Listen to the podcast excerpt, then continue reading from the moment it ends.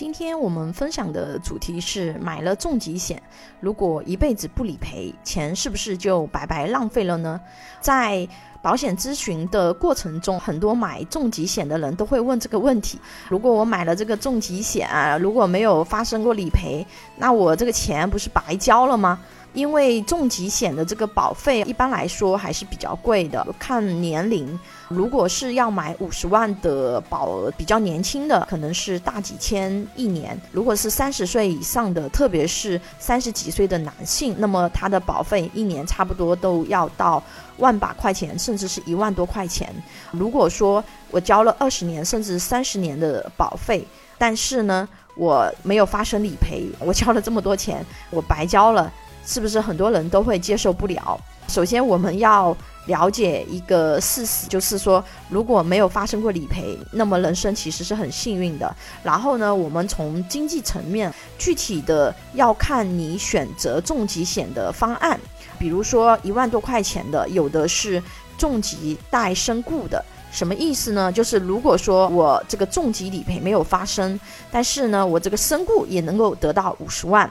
这样的话呢，对比他所交的保费，都是有一定杠杆的。特别是越年轻的人买，他的杠杆呢会越高，这是一种方案。那么有的人他选择的是不带身故的重疾险。那么这种情况下，如果说它当中突然发生身故了，现金价值也没有多少，那么这种情况下，它这个重疾险的方案可能就不是那么的合算，因为我们之前真的是处理过现实的案例，也就是说当事人。猝死了，但是他选择的重疾险没有带身故，这种情况下就变成他的家人是得不到赔偿的。但是我们专业人士一般是不会建议这样子去设置保险方案。如果经济预算不是很高的家庭买的，如果是不带身故的重疾险呢，建议一定要加上定期寿险。先用相对小一点的预算，把这一段时间的保障时间给它覆盖上。如果经济条件允许的，其实建议一步买到位，其实是更省钱的。因为定期寿险它达到年限以后，如果没有发生理赔，身故这一部分就没有了。重疾险的现金价值这个操作其实是有很多灵活性和不确定性的。就如果投保人和被保险人他是同一个人。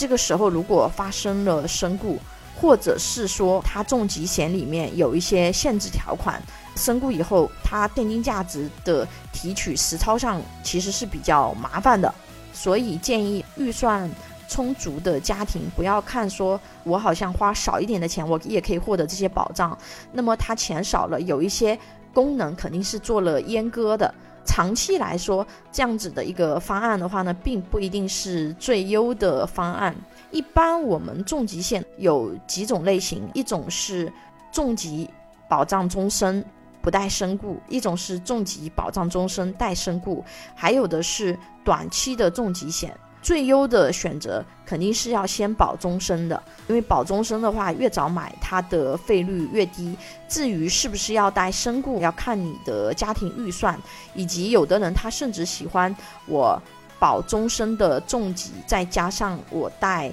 终身寿险的组合，因为这种他到他老年，他的一个现金价值或者是他的保险利益。其实是最高的，虽然他前期交的钱多，就像资产一样，前面我虽然交的多一点，到了后期我的利益一样也是比少交的人高的。具体的方案选择呢，还要看当事人的经济条件以及他个人的保险偏好。有保险需求的朋友可以关注微信公众号“富贵成长记”或者私信老师咨询。